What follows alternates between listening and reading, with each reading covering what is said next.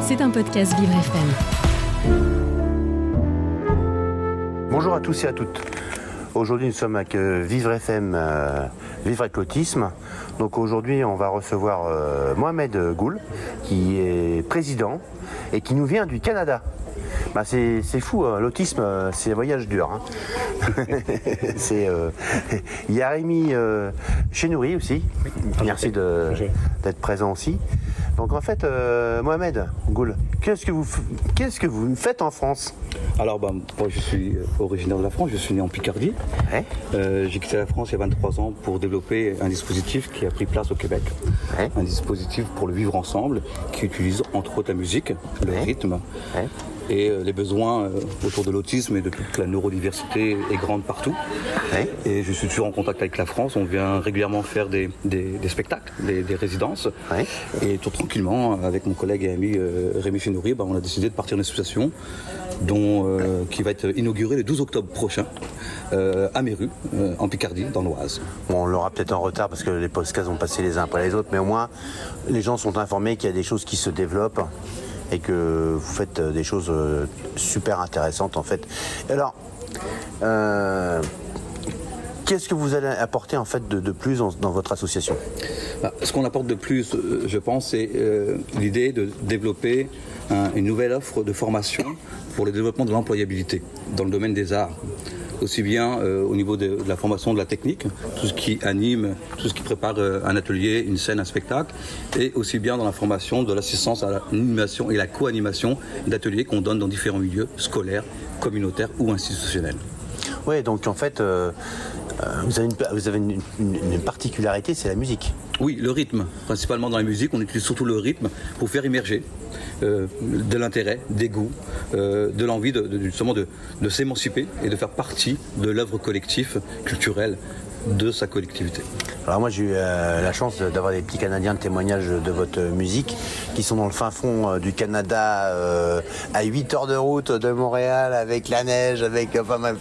Et ils me racontaient les, aventures incroyables qu'ils avaient avec la musique, tout ce que ça leur apportait de positif. Parce qu'en fait, il n'y a pas que le travail, il faut dire aussi que l'autisme, le but c'est de trouver aussi une passion. Et après, par la passion, peut-être aller vers le travail, l'inclusion, etc. Mais surtout trouver une passion, c'est ce qu'il y a de, très important. Et j'ai constaté que par vos travaux, euh, euh, Mohamed, c'était assez concluant.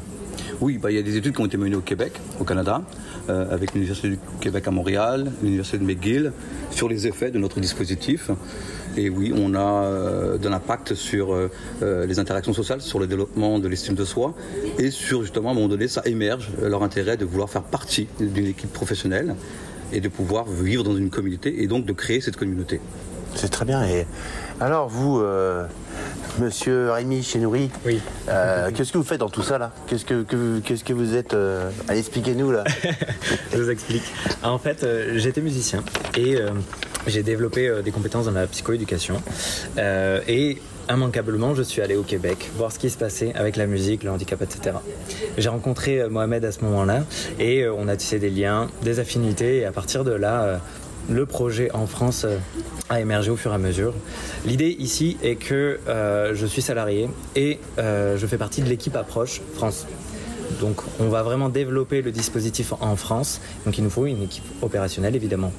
Donc dans un premier temps, l'idée est d'aller voir les participants qui sont dans le besoin, qui euh, formulent une demande évidemment, et nous allons animer des ateliers.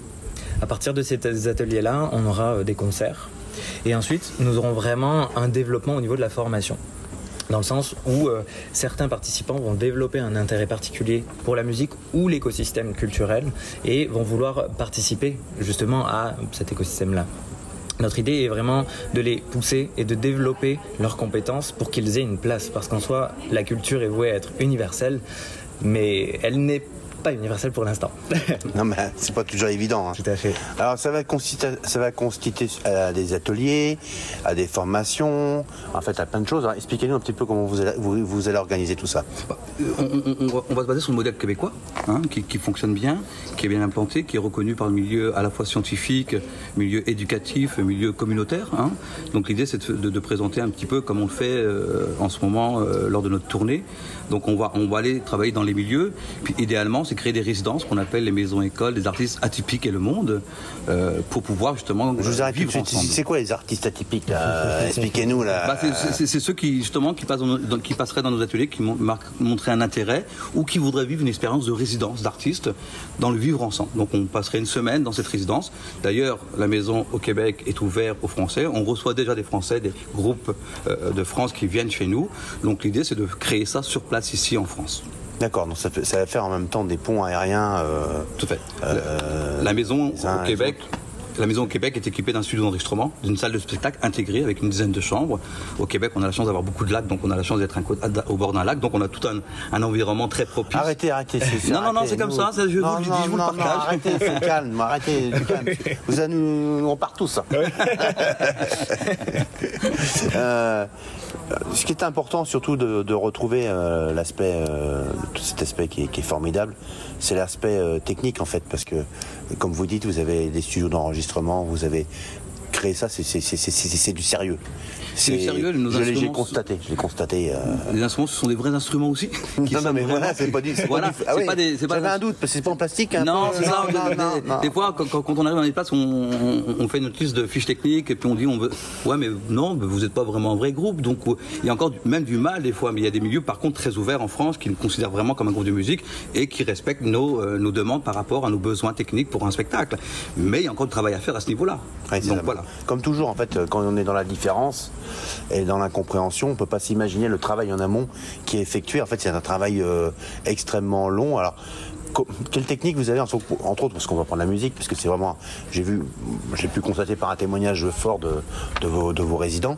Euh, quel il parle de djembé, ça, c'est quelque chose qui ça revient souvent. Alors, c'est, quoi la technique euh, un petit peu euh, Qu'est-ce qui, qu'est-ce qui les attire vraiment dans ce Justement, euh, il y a une technique, puis il n'y en a pas vraiment dans le sens où le djembé est très accessible. C'est ça la technique. C'est que c'est très accessible.